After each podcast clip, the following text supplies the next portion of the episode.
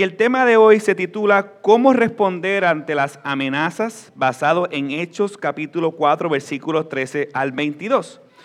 Hoy veremos la primera amenaza a Hechos 1.8, ser testigos, la primera amenaza, y cómo debemos responder a las amenazas contra la iglesia y su mensaje que es el glorioso evangelio. Vayamos a Hechos capítulo 4, los versículos que vamos a exponer hoy son los del 13 al 22. Pero para entrar en contexto, vamos a entrar del versículo 5 en adelante y vamos a aterrizar en dos o tres versículos del 5 en adelante para entonces poder entender de qué vamos a estar hablando hoy y cómo esa verdad puede aplicarse a nuestra vida. Así que vamos a ponernos de pie para leer Hechos capítulo 4, versículos 5 al 22. Hechos 4, 5 al 22. Y dice así tu palabra.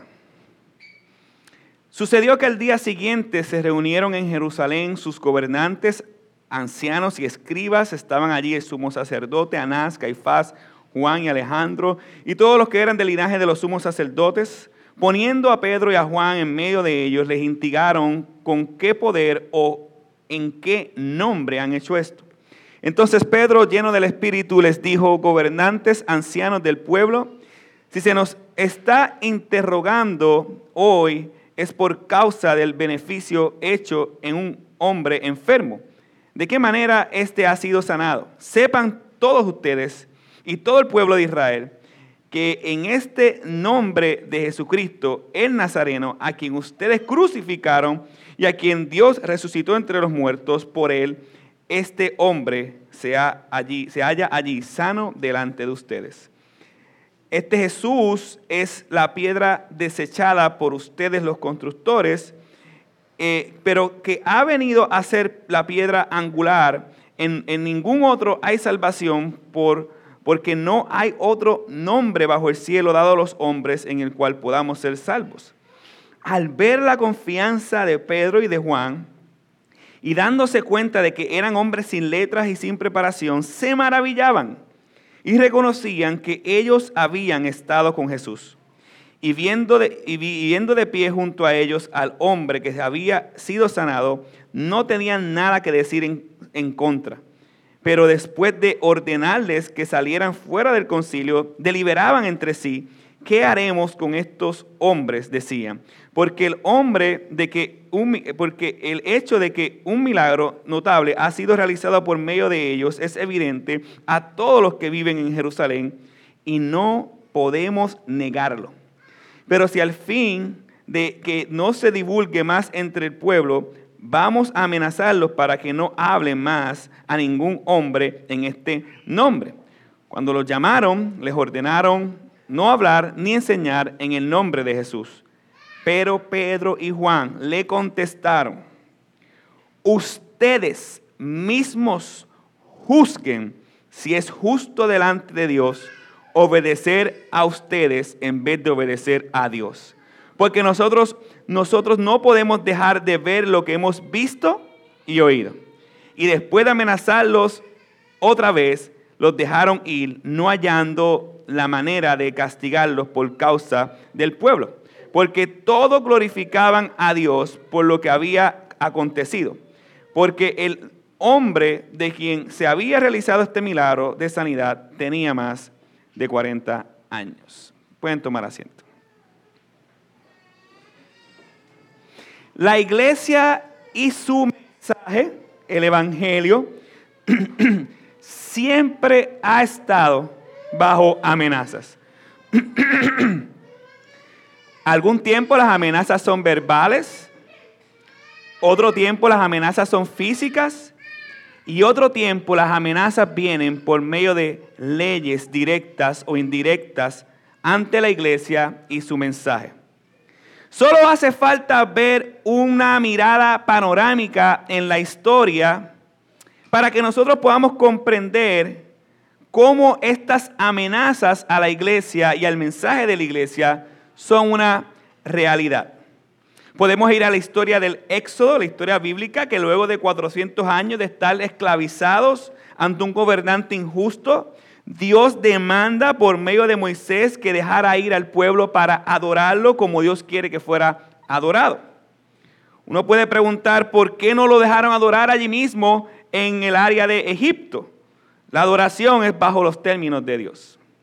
Si brincamos la historia, tal vez a la reforma protestante, la iglesia católica romana funcionaba como un tipo de gobierno donde las indulgencias era el medio para ganar dinero y engañar al pueblo. Y si no hubiera sido entonces por un hombre monje acustidiano llamado Martín Lutero, movido por el Señor, a hoy en día el gobierno fuera un, gobierno católico romano con las mismas ah, persecuciones a la iglesia. Pero gracias a este monje agustiniano, eh, pudo hacer una defensa teológica y política. Ahora mismo estuviéramos nosotros esclavizados como estuvieron esclavizados con aquel tiempo el pueblo de Dios y las naciones del el mundo. La política en aquel entonces estaba determinada en esclavizar a los, al pueblo de Dios. Y lamentablemente eh, si no hubiese sido por este monje, todavía estuviéramos esclavizados por los gobiernos.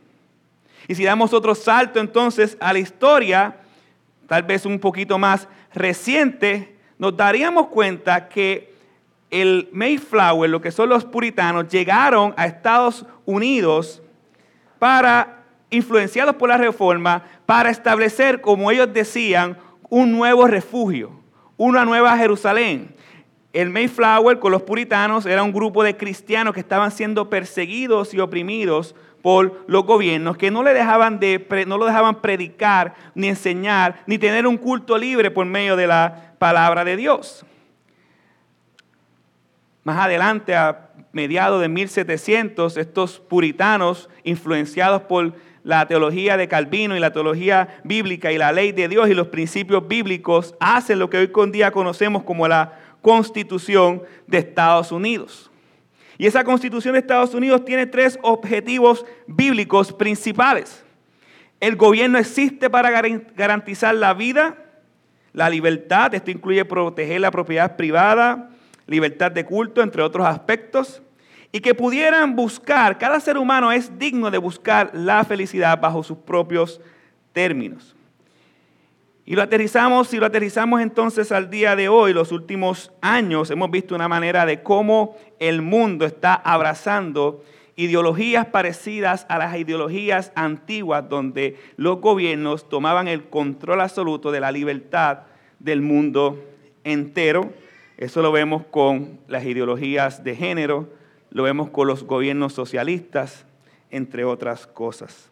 Lamentablemente estas tendencias nuevas en el mundo del día de hoy son unas amenazas a la iglesia y al culto y la adoración a Dios.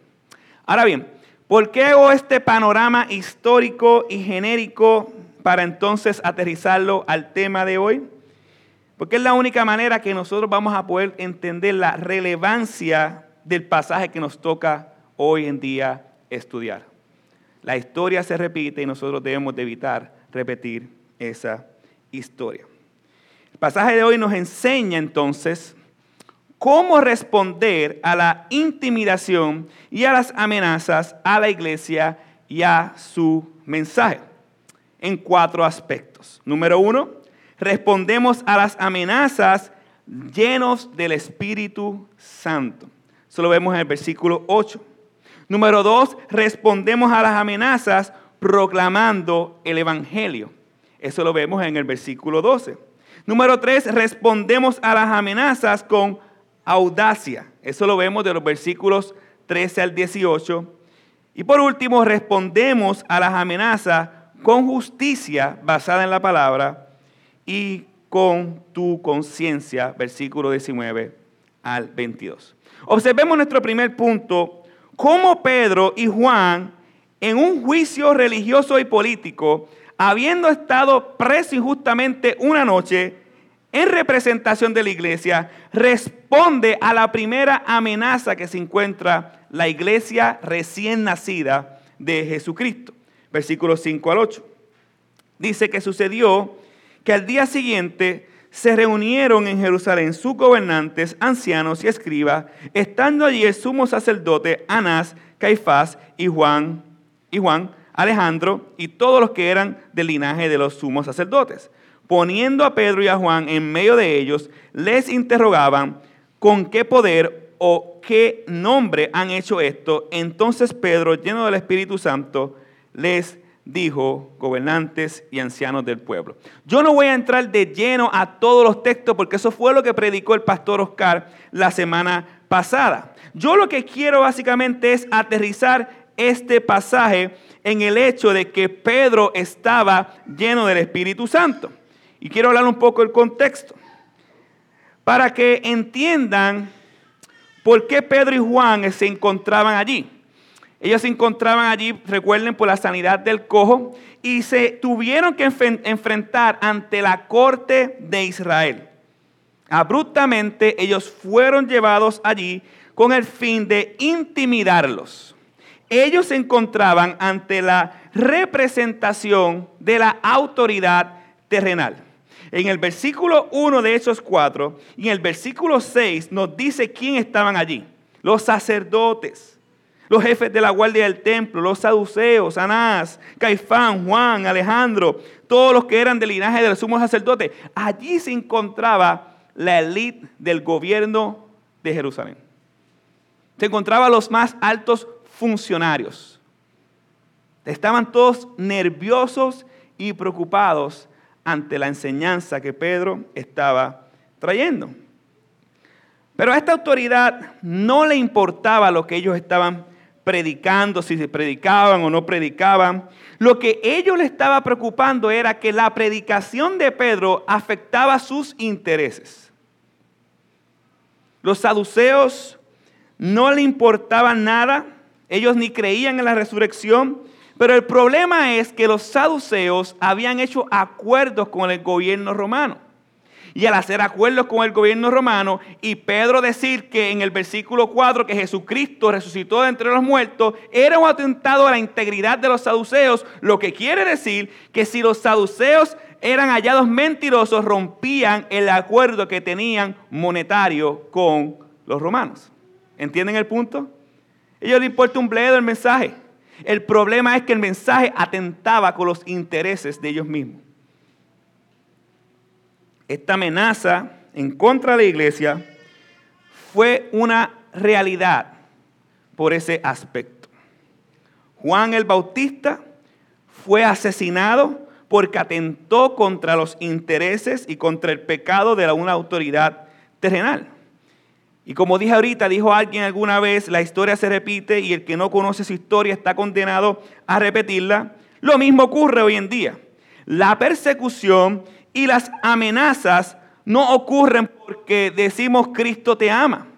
La persecución y las amenazas ocurren porque el creyente es una amenaza viva a los intereses de este mundo, ante el poder de este mundo, ante el dinero y la corrupción que existe en este mundo. El pecado trata siempre de alterar los intereses de Dios. Estas autoridades estaban atentando con lo que Jesús había dicho en Hechos capítulo 1 versículo 8 y serán mis testigos. Ellos, enviados por Satanás, por su propio, propio pecado, estaban paralizando, tratando de paralizar, encerrar el mensaje del Evangelio, porque era un atentado a los intereses de este gobierno que estamos viendo aquí.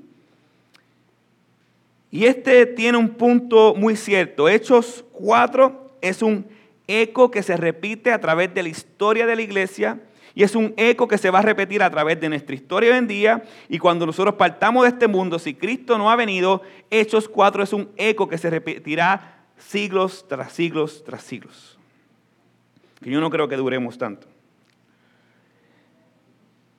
Hechos 4 no hubiese sido posible, presten atención, a no ser por el Espíritu Santo. Siempre estamos hablando del hombre, como si Pedro fuera un superhéroe. Pedro y usted que está aquí somos iguales, pecadores. Pero Pedro tenía algo que muchos de nosotros hemos olvidado. Nosotros podemos tener el Espíritu Santo, pero no ser llenos del Espíritu Santo. Y es la parte que quiero aterrizar y puntualizar. Ellos hubieran sucumbido a las amenazas porque, óyeme, estamos hablando que estaba ahí toda la élite gubernamental de Jerusalén. Cualquier ser humano, hasta Pedro hubiera estado oh, temblando. Temblando. La única manera por la que Pedro no tembló, la única manera por que Pedro no sucumbió a las amenazas, la única manera porque la iglesia no se detuvo allí, la única manera porque Pedro no delegó el evangelio a ellos y después está bien, yo me quito, que es ustedes con el evangelio, fue porque Pedro estaba lleno del Espíritu Santo. De hecho, hay historiadores judíos que dicen que el error de Jerusalén o el error de los judíos porque la iglesia siguió creciendo fue que ellos no mataron a los apóstoles desde allí. Pero ellos no sabían que Jesús le había dicho que las puertas del Hades no van a prevalecer contra la iglesia. Y lo que estamos viendo aquí es cómo esa expansión, a pesar de la primera amenaza, sigue creciendo. La primera evidencia de que Pedro estaba lleno del Espíritu Santo la vemos en su propia respuesta. Estar lleno del Espíritu Santo, miren el texto, no dice que es hablar en lenguas. Estar lleno del Espíritu Santo no dice que estaban corriendo por muchos lados. El estar lleno del Espíritu Santo no es danzar, no. Ser lleno del Espíritu Santo es ser controlado por Él. No por tu mente, no por tus emociones. Pedro no respondió descontroladamente o emocionalmente o cobardemente. Pedro respondió en la llenura del Espíritu. Y aquí quiero hacer un alto. Esta es la, la clave para responder a las amenazas, esto es lo que distingue el cristiano común del cristiano maduro. Esta es la diferencia de un cristiano eh, que crece más rápido versus uno que crece más lento. La diferencia es que son llenos del Espíritu Santo. Todo creyente tiene el Espíritu Santo, pero no todo creyente está lleno del Espíritu Santo. ¿Y cómo luce la llenura del Espíritu Santo? Les hago una pregunta. ¿Cómo usted reaccionó esta mañana al caos mayanero de salir corriendo porque vamos tarde para la iglesia? ¿Cómo usted reaccionó a su esposa o a su esposo? O el día de ayer, ¿qué decisión usted tomó que implicaba un sacrificio a ti mismo, pero no lo hiciste porque pensaste en ti mismo? Otro ejemplo, nuestro temor al hombre es una evidencia de que no estamos llenos del Espíritu Santo el miedo por no confrontar el pecado del otro o la falta de fe de un incrédulo que tú conoces es porque no estamos llenos del Espíritu Santo. Cuando el jefe te habla libremente de una religión falsa y tú eres cristiano y te quedas callado y no le dices nada ni lo corriges por miedo a que no te den el cheque o miedo a que tenga repercusiones en menos horas de trabajo. No lo hacemos porque no estamos llenos del Espíritu Santo. La razón por la que no le hablamos a otros el mensaje del Evangelio no es porque no tengamos un tipo de conocimiento. La razón por la que no le hablamos a otros el mensaje del Evangelio es porque no estamos siendo llenos, ni guiados, ni controlados por el Espíritu Santo. Y quiero dejar algo claro. No hace falta ir al seminario hacer devocionales y leer libros para ser llenos del Espíritu Santo. Hay personas que hacen todo esto y están llenos de sí mismos y el reflejo que exhiben al mundo son ellos mismos. Hay personas que hacen todo esto y no son testigos del poder del Espíritu Santo. ¿Por qué? Porque para ser llenos del Espíritu Santo y ser testigos del poder de Dios, nosotros tenemos que dejar de existir. Ya no vivo yo, mas Cristo vive en mí. Eso suena muy bonito. Pero ¿entiende las implicaciones de eso?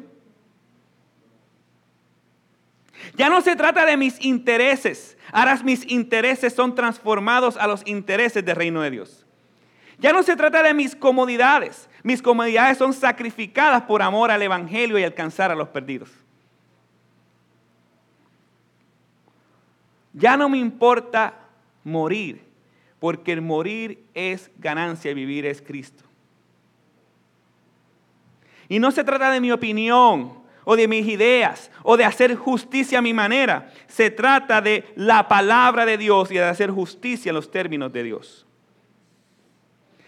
No se trata de leer y leer, sino de estudiar para comprender y poder aplicar rápidamente, con humildad, la palabra de Dios. El ser llenos es estar totalmente entregados al Espíritu Santo para que nos posea por completo. No es lo mismo, familia, tener al Espíritu Santo y ser llenos del Espíritu Santo. Antes nosotros estábamos entregados a la maldad y a nuestro pecado y al yo. Ahora estamos entregados al, Señor completamente, sinceramente, en obediencia. No, leyendo un pedazo de la Biblia y, y diciendo, bueno, esta parte sí la voy a aplicar. Maridos, amad mujeres como a Cristo. Sí, yo, yo la voy a aplicar. La voy a amar, pero no la puedo ayudar ni a fregar.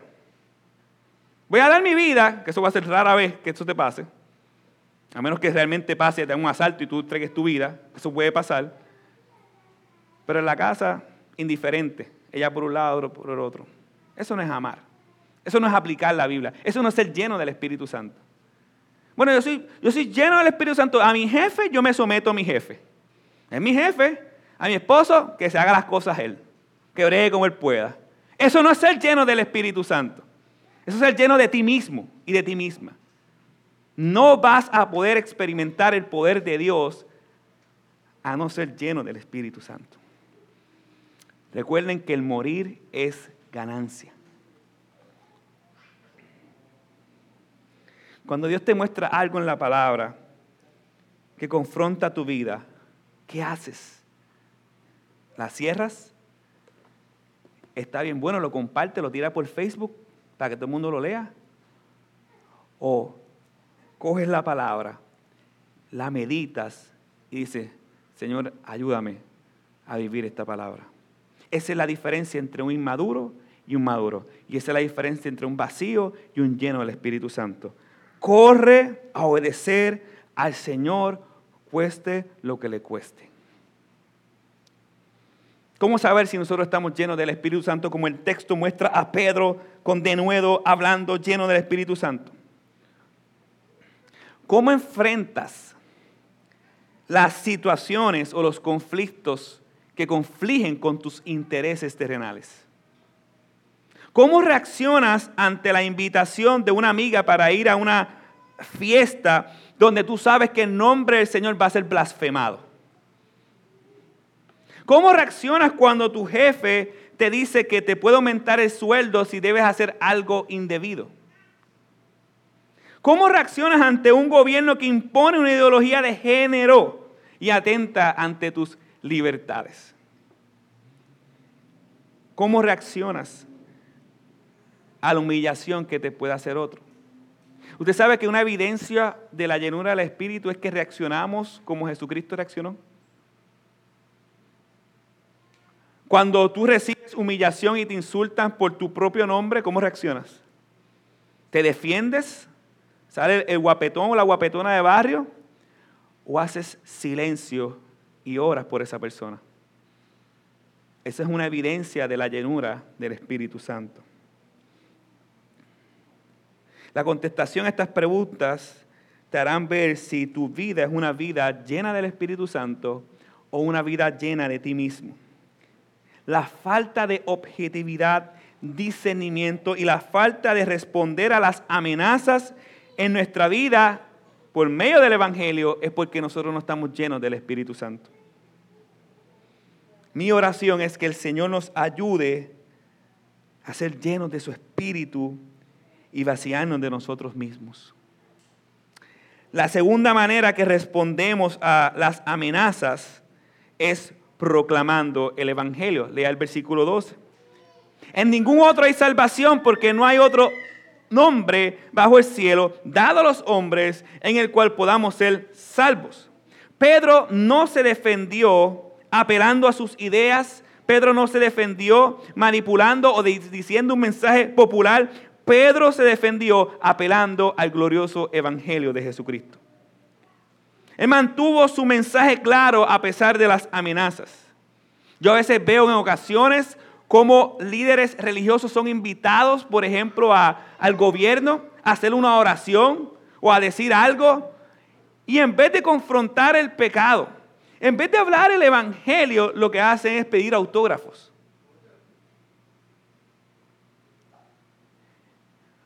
La pregunta, ellos, todo el mundo necesita salvación menos ellos. Ellos necesitan salvación también.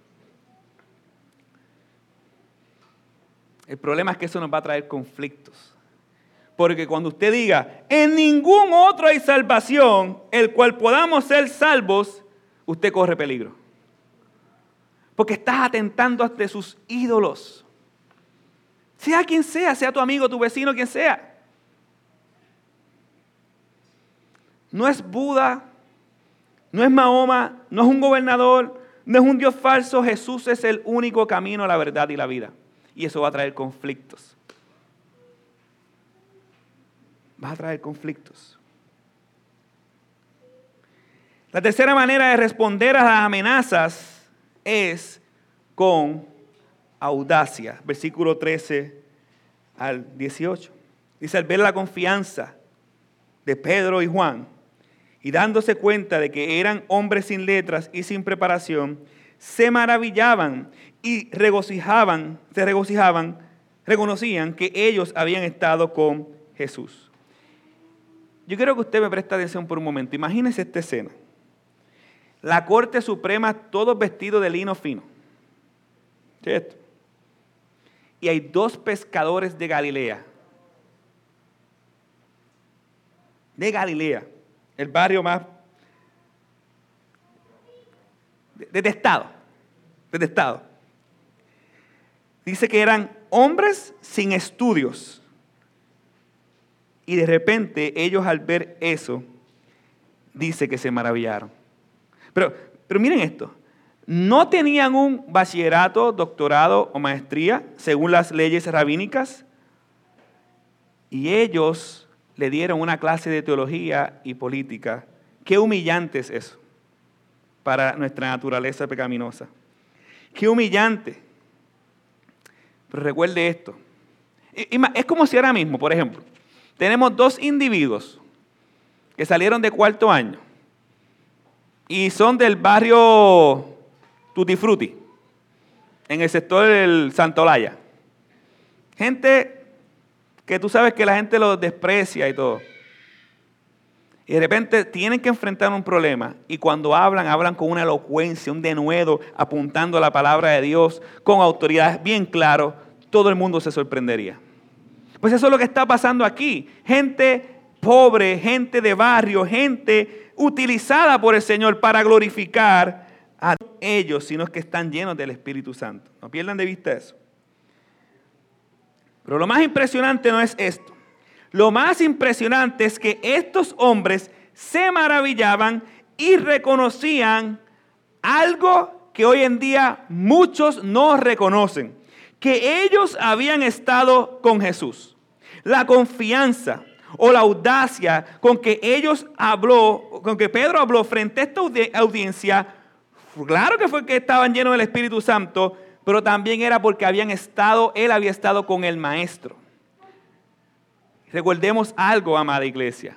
Nosotros somos moldeados a semejanza del objeto de nuestra adoración. Es imposible ser cristianos y parecernos a nuestro vecino, si no lo es. Nosotros como creyentes nos vamos a parecer al objeto de nuestra adoración. ¿Y quién es al que nosotros adoramos? Al Señor Jesús. Es incongruente de que nosotros seamos creyentes y nos parezcamos a algo que no sea a Jesús.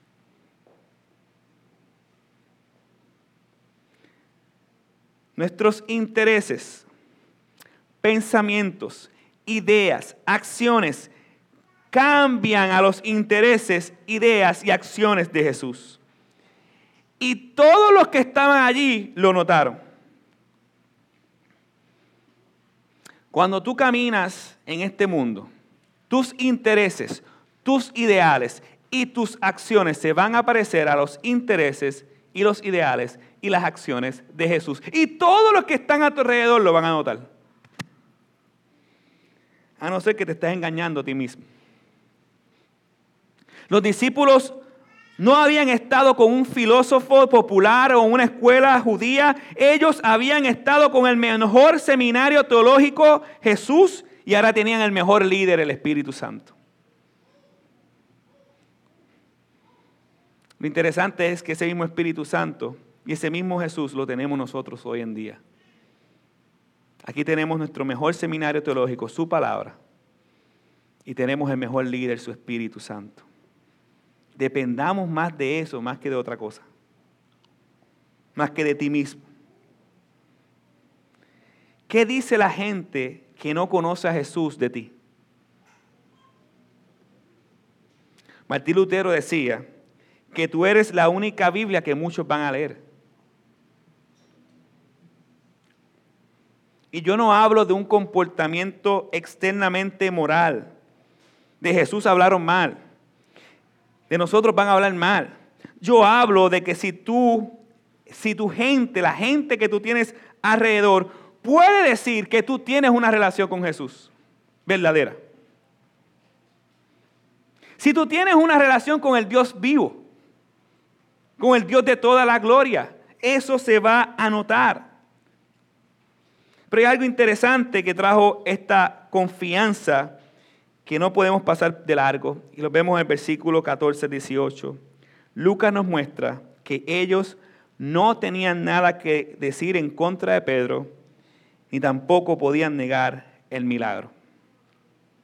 Pero aún así, estos individuos abrazaron su pecado y se mantuvieron ciegos a la verdad. Su pecado era tan fuerte que a pesar de las evidencias no quisieron creerlas. A pesar de la firmeza, a pesar de que ellos están glorificando a Pedro, decir, wow, este Pedro, mira cómo nos está hablando, y este muchacho es del, del barrio tal. A pesar de todas esas evidencias, no glorificaron a Dios. Y esta es una evidencia no del juicio de ellos para Pedro, sino del juicio de Dios para Pedro. ¿Qué dice Romanos capítulo 1, versículo 21? Pues habiendo conocido a Dios, no le glorificaron como a Dios, ni le dieron gracias, sino que se envanecieron en sus razonamientos y su necio corazón fue entenebrecido.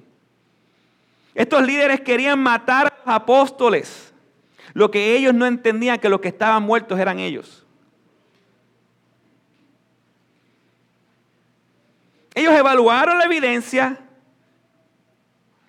testifican de que son verdad, pero aún así no, quisieron ni pudieron creer, sus pecados los tenía cautivos. ¡Wow! Tristemente, esto le pasa a muchos de nosotros, amada, amada familia.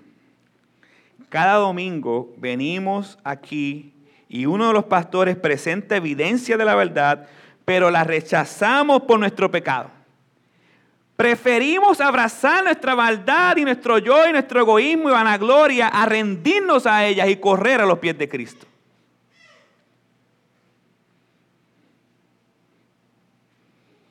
No nos arrepentimos de nuestra maldad. Hacemos de la iglesia un centro de entretenimiento. Y si ese eres tú, yo te suplico que te rindas y te arrepientas de tu pecado y corras a Cristo en arrepentimiento y fe. Por otro lado, un creyente procura buscar y presentar, así como Pedro, la verdad. Hago una pregunta, ¿estás procurando buscar la verdad, conocer la verdad? ¿O te conformas con lo que todo el mundo dice? ¿Te conformas con lo que ves en la televisión? ¿Te conformas con lo que dice tu vecino? ¿El doctor, el primo, el abogado? ¿Qué hacemos con la información que recibimos? ¿La procesamos por medio de la palabra o ya tenemos una opinión entenebrecida que nos hace opinar lo que nosotros queramos?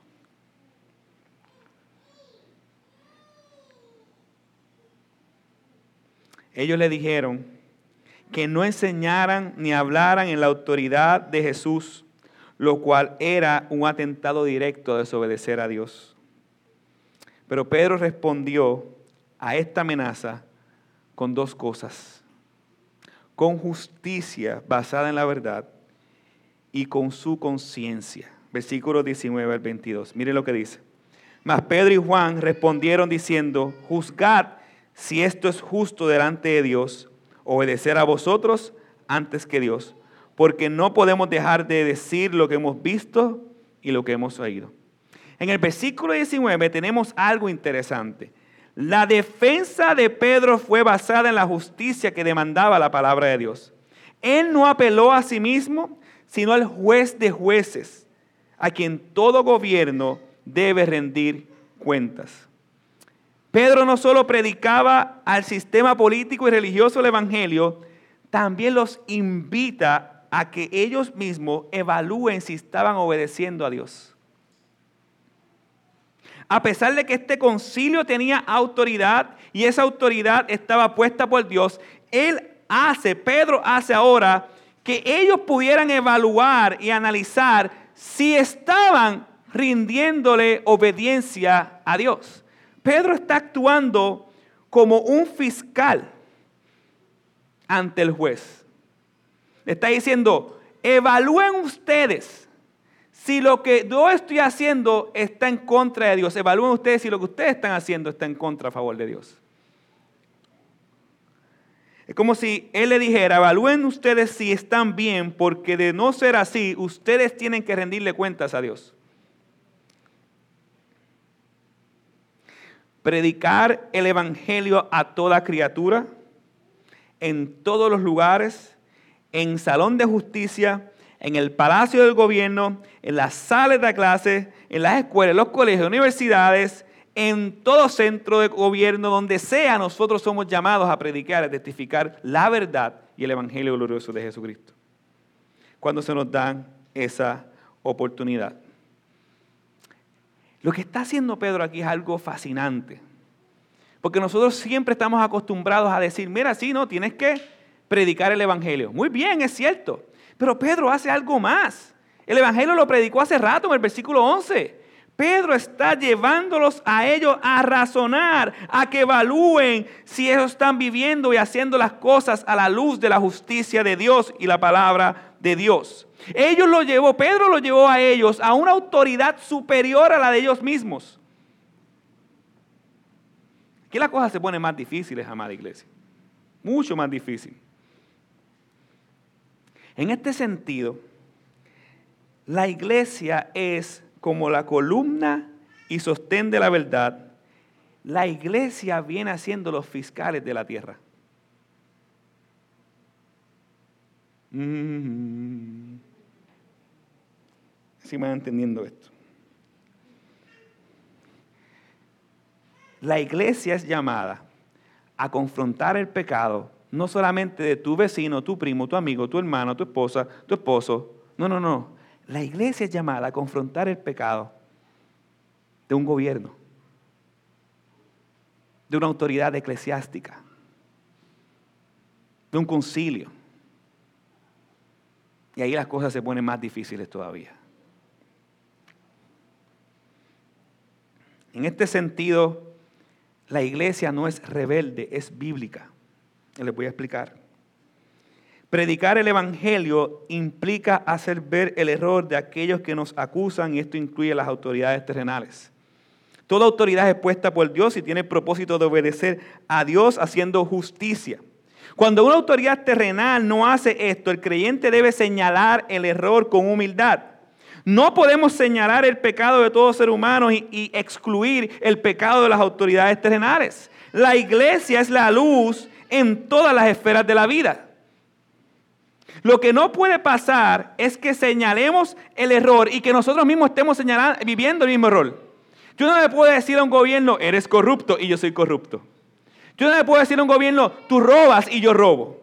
Eso es hipocresía.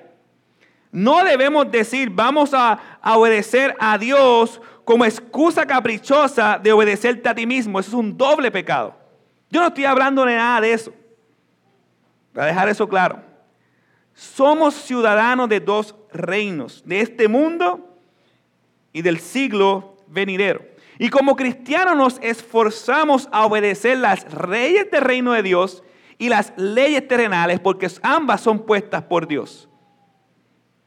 Pero cuando la ley de Dios o las leyes del hombre entran en conflicto, nos enfrentamos a un dilema y a un gran problema. Sabemos que Dios demanda obediencia incondicional. Por eso, cuando la intención de alguna ley civil es contraria a la ley de Dios, por ejemplo, la Constitución y la Biblia, debemos hacer manifiesta nuestras objeciones a las autoridades gubernamentales. Es bíblico. Por ejemplo, si la ley prohíbe que un cristiano predique o enseñe el Evangelio, nosotros debemos oponernos porque se están oponiendo a la ley de Dios, básico. De lo contrario, estamos pecando contra Dios. Ahora bien, nosotros vivimos una democracia. ¿Cómo entonces nosotros debemos hacer esas apelaciones? Protestas por escrito, caminatas pacíficas. Podemos hablar con líderes del gobierno Podemos votar por personas que tienen eh, integridad moral y que no apoyen las cosas que estamos viendo hoy en día, como la pedofilia, como la, identidad de género las escuelas. Todo eso son nuestros recursos dados por Dios para nosotros poder proteger la palabra de Dios y el Evangelio glorioso de Dios.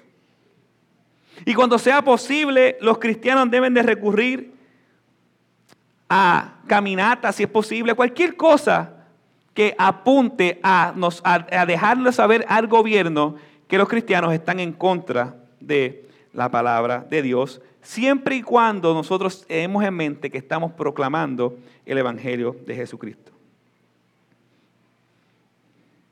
Ese es nuestro deber.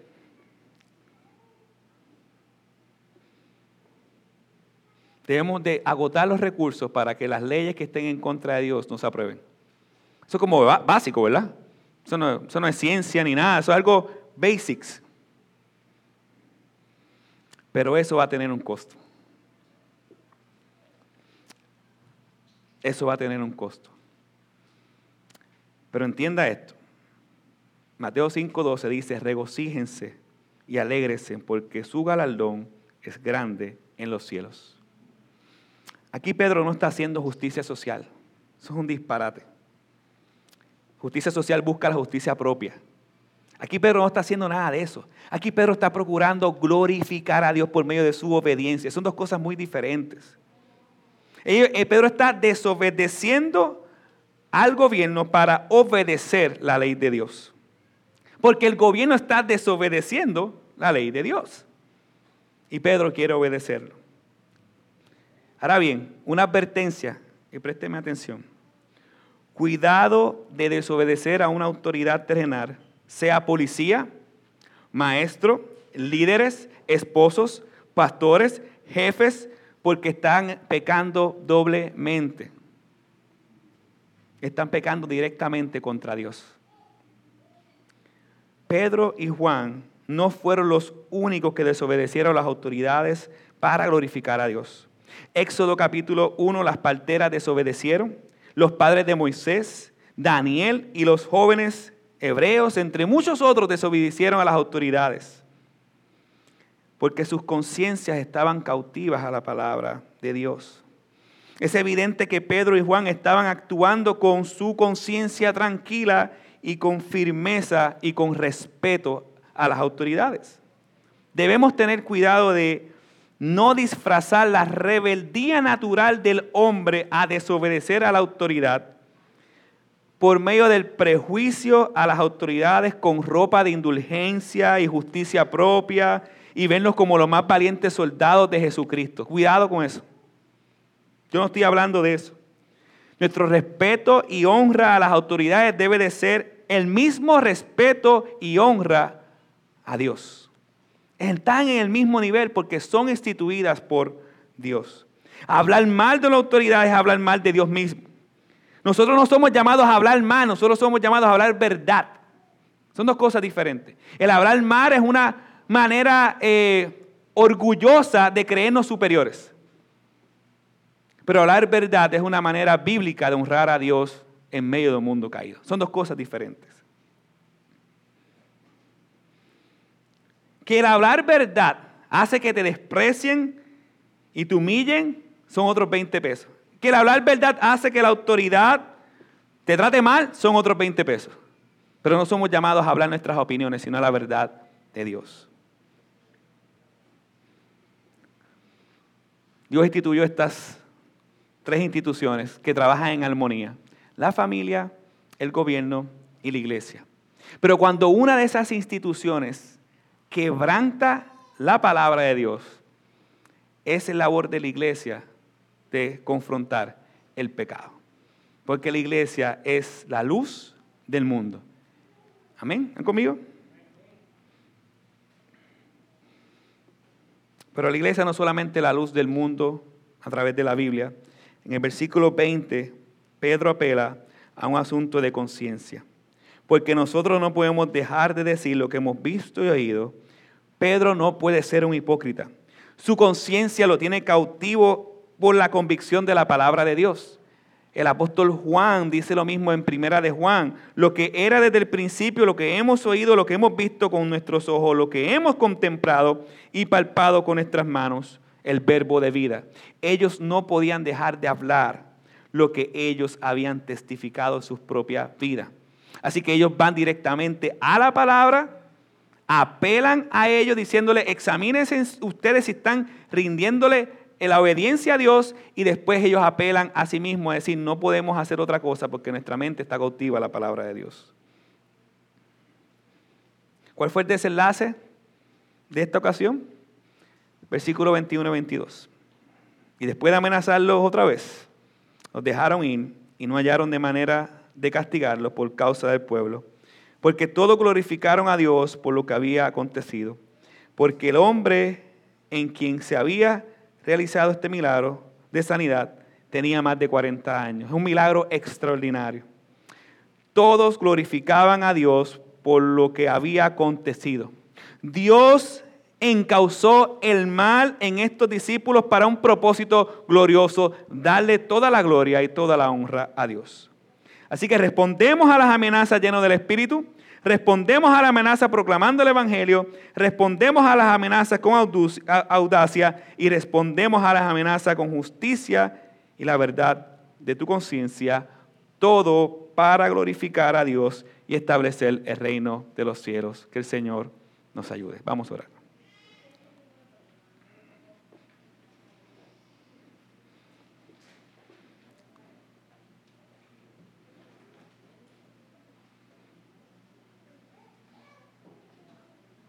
Oh Señor.